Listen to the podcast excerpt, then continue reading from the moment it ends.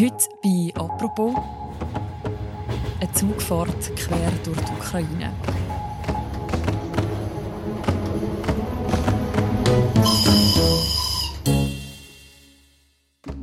Seit bald vier Monaten ist die Ukraine im Krieg. Viele Städte, viele Häuser und viel Infrastruktur sind zerstört. Viele Menschen sind durch den Krieg aus ihrem Alltag gerissen worden. Nur der Zug, der fährt weiter.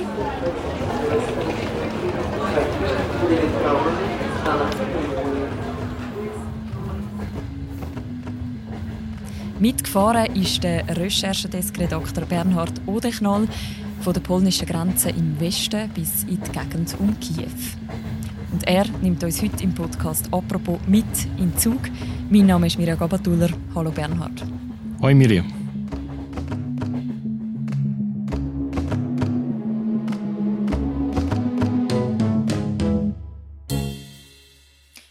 Bernhard, du bist letzte Woche in der Ukraine. Wir steigen jetzt sozusagen nochmal mit dir in den Zug ein. Wo starten wir die Fahrt? Wir starten diese Fahrt in Przemysl. Das ist eine polnische Grenzstadt nahe zur ukrainischen Stadt Lviv, Lemberg. Dort beginnt die ukrainische Eisenbahnspur, die ist ja breiter als die europäische. Das heißt, die Züge können nicht direkt von Polen in die Ukraine fahren. Man muss in Przemysl umsteigen.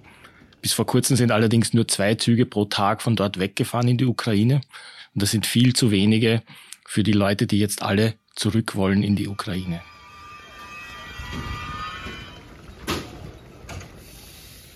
Also wie viele Menschen sind denn mit dir zusammen in den Zug eingestiegen nach Kiew?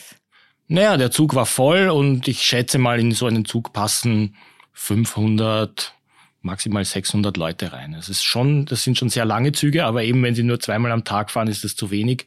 Und die ukrainische Bahn hat jetzt immerhin beschlossen, man führt einen dritten Zug ein. Und wer sind die Leute, die mit dir mitgefahren sind in dem Zug? Das sind jene Leute, die man Ende Februar, Anfang März gesehen hat, die in die andere Richtung gegangen sind, die geflüchtet sind vor dem Krieg. Also das sind vor allem Frauen, Mütter mit kleinen Kindern und auch ältere Männer, also die nicht im Land bleiben mussten. Wie muss man sich die Zugfahrt vorstellen? Vor allem sehr, sehr lange. Da ist zuerst einmal, wenn er abfahrt, ist dann schon mal die Grenzkontrolle. Das dauert zwei Stunden ungefähr. Also die ukrainischen Grenzerinnen, es sind hauptsächlich Frauen jetzt, die sind da sehr unerbittlich und kontrollieren jeden Pass sehr mhm. genau. Das heißt, man braucht schon mal sehr lange, bis man über der Grenze ist. Der Zug hält dann dreimal in den größeren Städten, also in Ternopil, in Vinica und, und dann in Kiew. Und dann fahren die Züge langsamer als normalerweise. Das ist absichtlich so gemacht von der ukrainischen Bahn, weil man fürchtet, dass die Gleise zerstört sind mhm. und dass die Züge dann entgleisen könnten. Und das heißt, für eine Strecke, die man normalerweise in acht Stunden bewältigen würde, also von Lemberg nach Kiew, braucht man jetzt zehn Stunden, unter Umständen zwölf Stunden. Stefania, Mamo, Mamo, Stefania,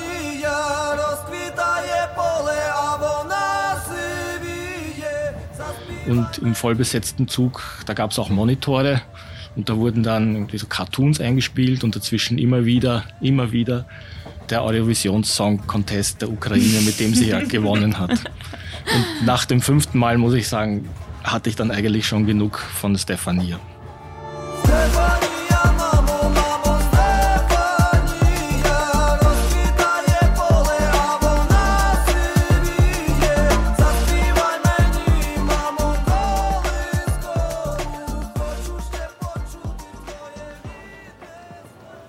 Du kommst nach dieser langen Fahrt, die du jetzt gerade beschrieben hast, in Kiew an. Was erwartet dich dort für ein Bild am Bahnhof? Nun, am Bahnhof war sehr viel los. Auf den Bahnsteigen warten dann die Männer, die zurückgeblieben sind, die zurückbleiben mussten. Und man sieht ihnen richtig an, mit welcher Sehnsucht dann sie schon ihre Familien erwarten und ihre Frauen und Kinder in die Arme nehmen. Andererseits ist gerade ein anderer Zug weggefahren in den Osten Richtung Kharkiv. Das heißt, da sind auch Leute wieder eingestiegen, die zurück wollten ganz in den Osten nach Kharkiv, weil Kharkiv ja mittlerweile auch nicht mehr direkt im Kriegsgebiet liegt. Am Bahnhof ist also viel los. Wie ist die Stimmung im Rest der ukrainischen Hauptstadt? Kiew ist ja jetzt nicht mehr unmittelbar vom Krieg bedroht. Es gibt zwar immer wieder Luftalarm und ab und zu fallen auch tatsächlich Raketen auf die Stadt, allerdings im Moment nicht auf Wohngebiete, sondern eher auf Industrieanlagen. Es sind viele Menschen in der Stadt, aber nicht so viele wie in normalen Zeiten. Also das merkt man schon. Die Straßen sind schon noch leerer. Es sind viele Geschäfte noch geschlossen. Andererseits merkt man aber auch das Bedürfnis der Menschen dort, jetzt endlich wieder zur Normalität zurückzukehren und wieder ein Leben so wie vor dem Krieg zu führen. Mhm. Und wie viel Normalität ist schon wieder da? Es ist schwer zu sagen, eben. Also man kann gut einkaufen gehen für die alltäglichen Mittel des Lebens. Andere Geschäfte sind eben noch zu, die Schulen sind noch geschlossen, was im Moment nicht so stört, weil jetzt wären eh, jetzt würden die Sommerferien beginnen. Das heißt, es wird sich dann eigentlich erst so Ende August herausstellen, wie viele Menschen auch wirklich zurückgekommen sind, wie viele Menschen auch nur über den Sommer zurückgekommen sind, die nur schauen wollten, steht meine Wohnung noch, ist die Türe noch geschlossen und die sich dann wohl im Sommer erst entscheiden, kehre ich endgültig zurück oder gehe ich doch lieber noch ins Ausland, weil mir die Situation noch so unsicher ist. Jetzt ist ja der Krieg schon seit etwa vier Monaten am Laufen. Die Ukraine ist so leicht schon wieder fast ein bisschen aus den Schlagzeilen verschwunden. Wie gehen die Menschen mit dem um? Ja, das ist ihre große Angst eigentlich. Die, die große Angst ist, dass man hier im Westen auf sie vergisst, dass vielleicht ab und zu noch Meldungen kommen, wenn es größere Anzahl von Todesopfern gibt. Aber dass man diesen Krieg einfach in Kauf nimmt, dass man sich immer mehr sagt, na gut, dann lassen wir halt Putin die Ostukraine und dass man die Ukraine zu einer Art Kompromiss zwingt, wo sie größere Teile ihres Landes aufgeben müssen. Ja. Mhm. Also diese Angst ist überall spürbar. Sie ist nicht nur spürbar, sie wird auch effektiv so von den Menschen ausgedrückt.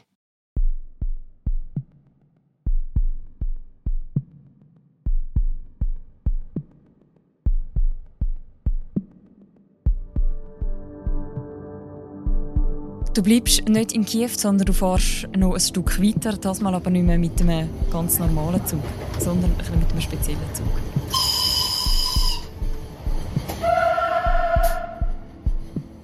Genau, also wir wurden eingeladen vom Chef der ukrainischen Eisenbahn, Alexander Kamischin heißt er, ist ein 38-jähriger, ein sehr charismatischer junger Manager.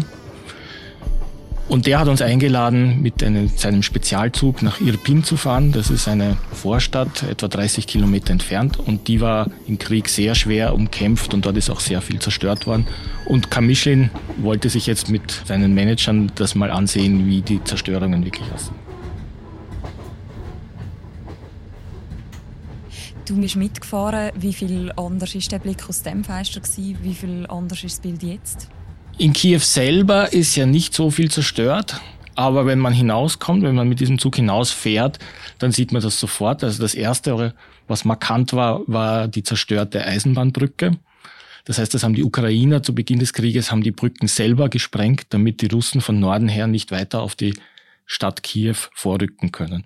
Und das ist letztendlich auch geglückt. Die Russen mussten ja in Irpin Halt machen und haben sich dann auch wieder zurückgezogen. Mhm. Und ihr habt die Zerstörung euch alle zusammen angeschaut? Wir haben uns zuerst die Zerstörung der Brücke angesehen. Also es sind eigentlich zwei Brücken nebeneinander für zwei Gleise. Eine Brücke wurde provisorisch wieder hergerichtet, da kann der Zug schon wieder drüber fahren. Die andere Brücke, die liegt noch zerstört im Schlamm und da beginnt man erst mit dem Aufbau. Über die intakte Brücke kann man dann bis in den Bahnhof Irpin hineinfahren. Du hast vorher beschrieben, dass zum Teil Zugschienen kaputt sind, dass eben die Brücken zerstört sind. Wieso ist denn eigentlich der Zug oder die Bahn so beliebtes Angriffsziel der Russen? Weil die Bahn die Lebensader der Ukraine ist. Es gibt ja keine Flüge mehr. Der ganze Luftraum ist ja gesperrt. Es gibt auch keinen Transport mit Schiffen mehr. Das betrifft vor allem die Güter. Das betrifft das Getreide, den Weizen, das exportiert werden muss. Weil die Häfen sind entweder auch zerstört oder sie sind in russischer Hand. Das heißt, größere Mengen an Gütern und auch an Personen können nur mehr mit der Bahn transportiert werden. Mhm. Das heißt eigentlich, die ukrainische Bahn ist im Moment übernimmt ganz viele Aufgaben, wo sie eigentlich nicht unbedingt ihre wären. Absolut. Und der britische Sender BBC hat ja auch den Bahnchef Kamyshin mal eine der wichtigsten Personen in der Ukraine jetzt genannt. Jetzt funktioniert ja aber die Zugfahrt trotzdem noch. Also du hast sowohl nach Kiew fahren wie auch von Kiew nach Irpin. Wieso wird das nicht noch viel heftiger beschossen, wenn das gerade so wichtig ist? Ah, es, es, wird sehr heftig beschossen. Ja. Äh, es ist so, dass die ukrainische Bahn sehr viele Beschüsse gar nicht bekannt gibt. weil sie eben auch nicht die Russen darüber informieren will, was hier wirklich getroffen wurde. Aber sie sind auch sehr bemüht, äh, Schäden sofort zu reparieren, soweit das halt möglich ist, und den Betrieb so weit wie möglich aufrechtzuerhalten. Man muss auch sagen, im Osten gelingt ja das nicht mehr. Also im Osten, dort, wo jetzt gekämpft wird, dort sind die gesamten Bahnanlagen komplett zerstört. Da fährt auch kein Zug mehr, oder? Dort fährt kein Zug mehr. Aber im Rest des Landes, muss man sagen, sind sie auch wirklich bemüht, den Fahrplan, den sie jetzt auch mit dieser reduzierten Geschwindigkeit erstellt haben, den einzuhalten. Und es gibt auch Züge, die tatsächlich dann pünktlich ankommen. Mhm. Ihr Pin, wo ihr jetzt hinfahren, das ist ja sehr stark in den Schlagzeilen. Das ist lange auch von den Russen besetzt. Sie haben eine sehr grosse Zerstörung hinterlassen. Wie sieht es heute dort aus? Ja, es ist ein bisschen ein absurdes Bild, denn die Russen konnten niemals den gesamten Ort Irpin erobern, aber sie waren immer im nördlichen Teil. Das heißt, wenn man jetzt am Bahnhof ankommt, sieht man eigentlich eine ganz normale Vorstadt mit einem Hauptplatz, mit einem wunderschönen Park.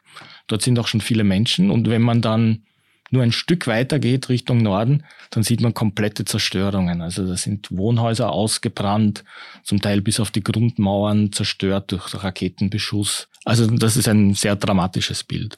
Trotzdem gibt es viele Menschen, die jetzt zurückkommen wollen in ihre Wohnungen nach Irpin. Und weil diese Wohnungen zum Teil ja gar nicht mehr stehen, hat die Bahn jetzt dort Schlafwagen aufgestellt am Bahnhof. Das sind Waggons, wo etwa 100 Menschen übernachten können. Wie wir dort waren, wurden gerade die letzten Arbeiten gemacht und in diesen Tagen sollen diese Menschen dort jetzt einziehen. Mhm. Das heißt, Bahn ist auch da noch aktiv, also sie bietet auch noch Unterkünfte. Wieso funktioniert das so gut? Also wieso wirkt die ukrainische Bahn gerade irgendwie so stark? Ich glaube, weil einfach alle Mitarbeiter, und das sind sehr viele, die Bahn hat ja über 200.000 Mitarbeiterinnen und Mitarbeitern, und weil alle Mitarbeiter sehr engagiert sind und weil sie einfach wissen, das Funktionieren dieses Staates im Kriegszustand hängt auch von ihnen ab.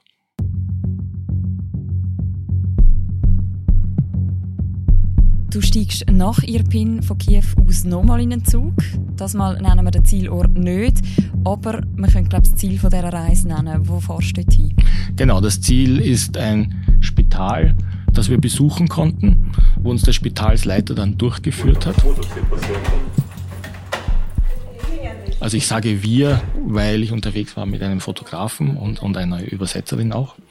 Allerdings Dort in diesem Spital sind auch Soldaten, die verwundet von der Front kamen.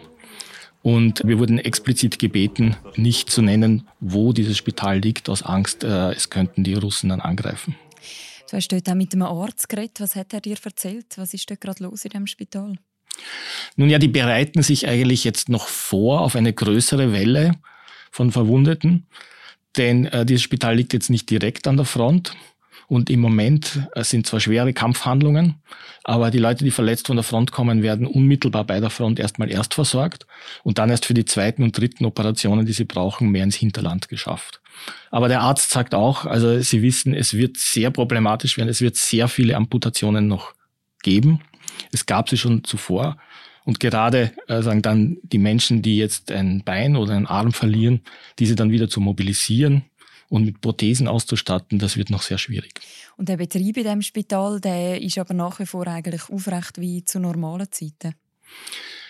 Gewissermaßen ja. Es ist schon auch erstaunlich, wie gut die Spitäler ausgerüstet sind. Also man kann sich das jetzt nicht vorstellen wie ein Spital in der dritten Welt, sondern die haben erstens einmal sehr gutes, sehr gut ausgebildetes Personal. Sie haben auch die, die Ausrüstung. Sie haben auch noch die, die medizinischen Maschinen. Aber natürlich wissen Sie, es werden in nächster Zeit noch mehr Verletzte kommen und es ist immer die Unsicherheit, inwieweit sie das dann bewältigen können. Hast du auch mit Leuten reden, die selber von der Front zurückgekommen sind? Nicht wirklich, äh, denn es sind sehr viele junge Männer dort, aber die sind nicht zugänglich. Also man kann sie jetzt nicht ansprechen und das ist nicht nur ein Problem, das Journalisten haben, sondern das hat auch der Arzt gesagt. Er selbst kommt auch nicht in Kontakt mit diesen Menschen. Also die sind total verschlossen und äh, sie wirken noch extrem traumatisiert von den Ereignissen, die sie an der Front erlebt haben.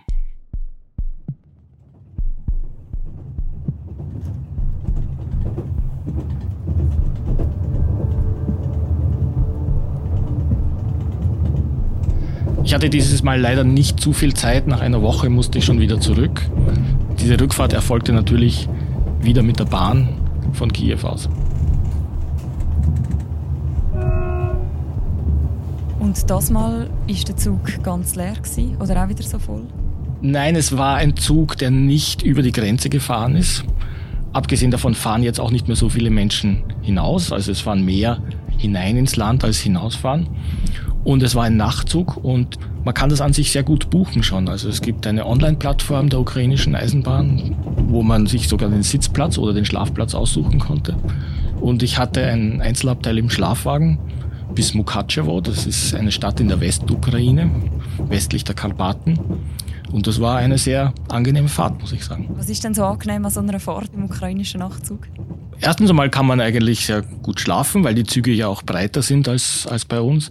Und zweitens einmal, man fährt ja dann nicht nur in der Nacht, also man fährt dann nach Lemberg-Liv ist dann schon Tag und dann fährt man bei Tag über die Karpaten, was eine sehr schöne, sehr beeindruckende Landschaft ist.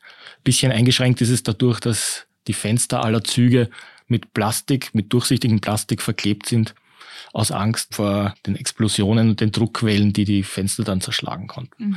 Man sieht auch auf der Fahrt immer, man fährt dann über Brücken und durch Tunnel und überall sieht man die Stellungen der ukrainischen Armee, die dort die Brücken und die Tunnel bewachen.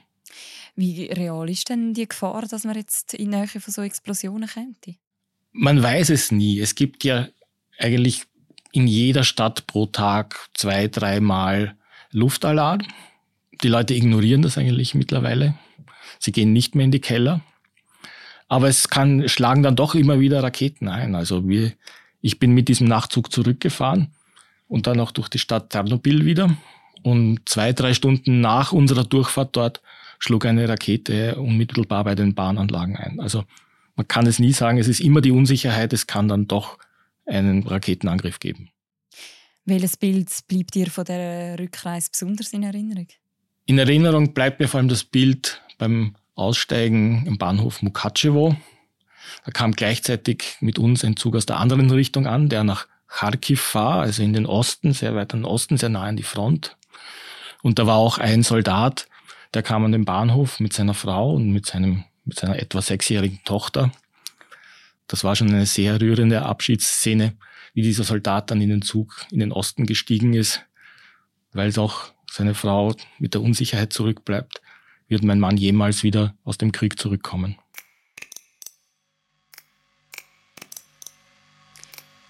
Danke vielmals, Bernhard, dass du uns da mitgenommen hast.